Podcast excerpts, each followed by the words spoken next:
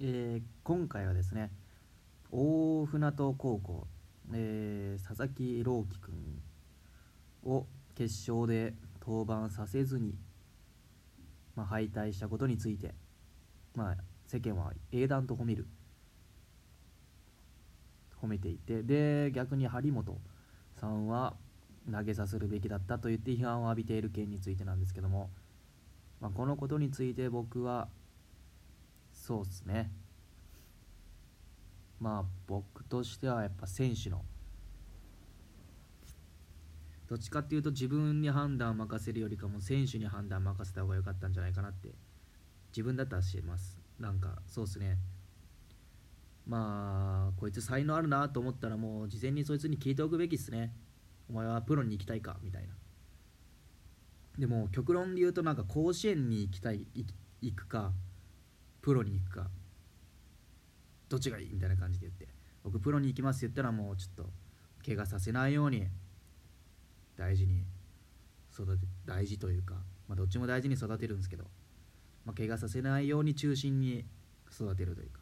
で甲子園に行きたいっす。もうプロは別に興味ないっすみたいな感じで答えたらもう僕だったらもうねもし佐々木朗希君が「お前はプロに行きたいか?」って言ったら「いやもう甲子園でも追いつきます」って言ったらもう多分決勝でバンバン投げさせてましたね僕は。もう甲子園決勝最悪で言うと甲子園決勝までバンバン投げさせてました。でもプロに行きたいって言ったらやっぱ将来があるんでね。やっぱ出さないと。出すっていうのも怪我させないようにね。するべきじゃないかなと思います、まあ、自分の考えですね。でも難しいですよね。やっぱ選手だったらね投げたいってなりますよね。やっぱり。プロにも行きたい。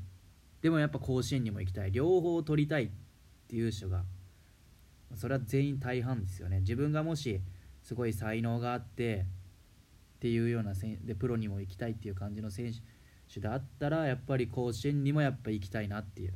甲子園の舞台であの大歓声の中投げたい打ちたいとかっていうのを考えたと思います僕は。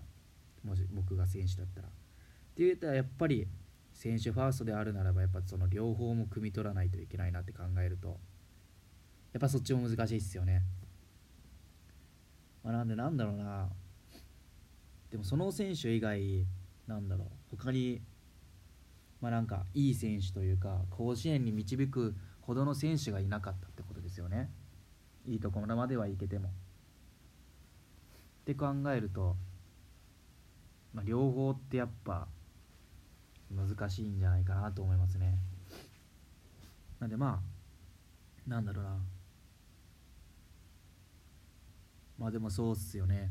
でもやっぱ決勝にもうなんだろう。もうなんか大会初日からもうなんかうまい具合に考えてもまあ、交互に登板させるのであれば決勝に絶対に投げれるように、まあ、そういうなんだろうローテーションを組んだとかそういうのもありじゃないかなと思いますね、まあ、でもやっぱなんだろう準決勝に投げさせたってことはやっぱりなんだろうやっぱ決勝に行けばなんとかもしかしたらワンチャンなんとかあるかもしれないからとりあえず準決勝はもう確実に勝っとけみたいなそういう考えもあったかもしれないですよね。分かんないですけど。難しいですね。両方取りたいっていうのが多分大半ですからね。プロも生きてでも甲子園でまず活躍してからプロ生きてっていう。でもそれ怪我するんだぞっていう大概。大概みんな怪我してんだぞそれで。みたいなね。